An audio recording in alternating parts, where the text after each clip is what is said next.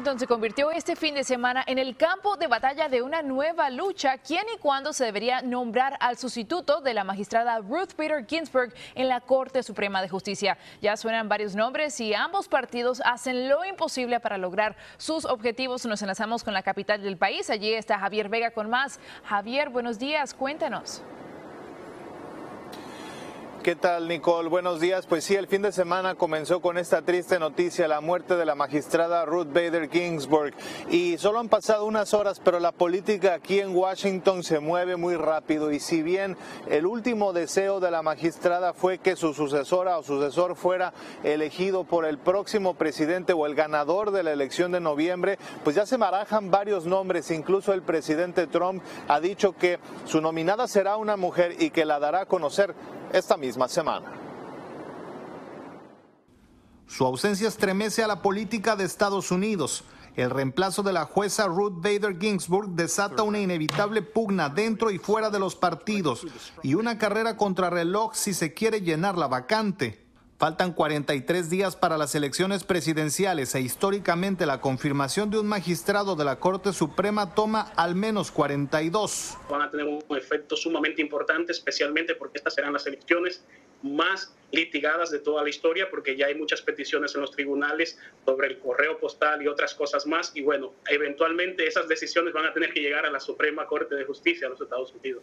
Los ojos están en el Senado, donde algunos republicanos como Lindsey Graham cambian la postura que tenían en 2016 y ah. ahora dan el visto bueno a una votación antes de los comicios en apoyo al presidente.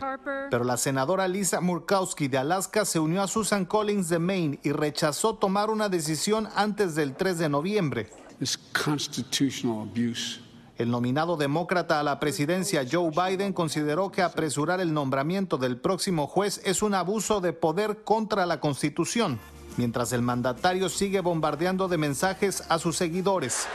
Su nueva consigna,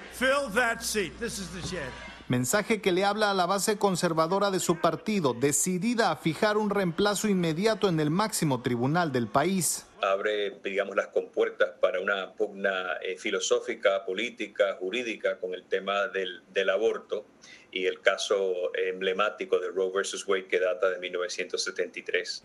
Lo cierto es que así como en vida Bader Ginsburg definió luchas históricas en este país, su muerte también podría cambiar el curso de una elección sin precedentes para Estados Unidos.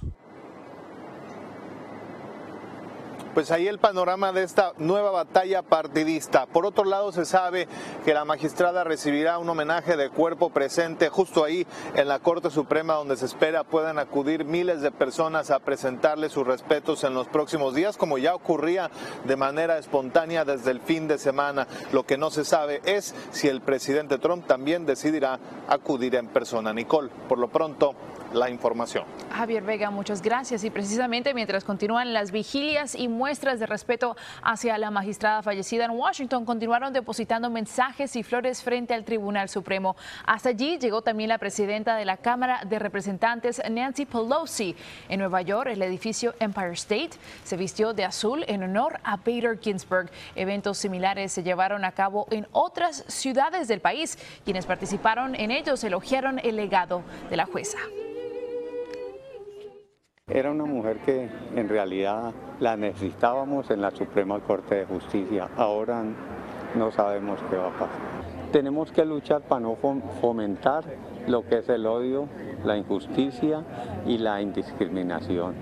Ya sabemos cuál es la posición que tenemos que tomar para completamente cambiar este sistema que está completamente en contra de mucha de la minoría. Vemos que tenemos que ir a las urnas sí o sí. Entre tanto, un grupo de manifestantes llegó hasta la residencia de Mitch McConnell en Louisville, Kentucky, con consignas y carteles.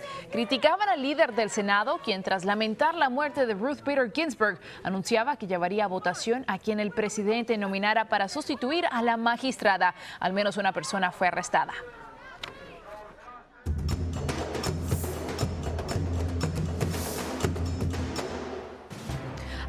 A presentarles esta encuesta que realizó NBC News junto al diario The Wall Street Journal y Telemundo, donde entrevistaron a hispanos registrados para votar este 3 de noviembre y vean qué fue lo que dijeron. Si la elección presidencial fuese hoy, un 62% de los latinos votaría por la dupla demócrata Joe Biden y Kamala Harris, mientras que el 26% votaría por el presidente Trump y su vicepresidente Mike Pence. Más reñida está la contienda entre los votantes no hispanos, ya que el 50% de ellos votaría por Biden Harris y el 45% por Trump Pence. Y bueno, pese a que históricamente el voto latino favorece al candidato del Partido Demócrata, la percepción que estos tienen del presidente Trump ha mejorado. En 2016, casi 8 de cada 10 tenían una impresión negativa de él y solo un 15% lo valoraba positivamente. Años más tarde, el presidente ha logrado reducir esa brecha en un 22%. Hoy casi 2 de cada 10 lo miran con mejores ojos, aumentando también su porcentaje de aprobación. Y bueno, ahora un dato particular en esta encuesta revela que de acuerdo a la formación religiosa de los votantes latinos, esos son más o menos propensos a votar a favor de algún candidato. La mayoría de los que afirmaron ser católicos han confesado que votarán por la dupla demócrata Biden-Harris y solo un 24% ha dicho que lo hará por la boleta republicana de Trump-Pence, mientras que quienes indicaron profesar otras religiones dejan un margen más equitativo para ambas propuestas.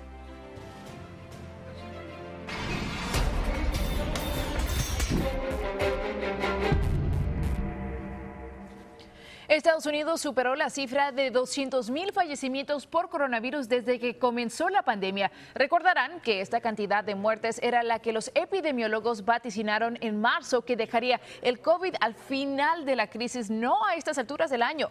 Ahora los expertos creen que para el mes de enero el número de decesos rondará los 400 mil. Los casos acumulados se acercan a los 6 millones 700 mil.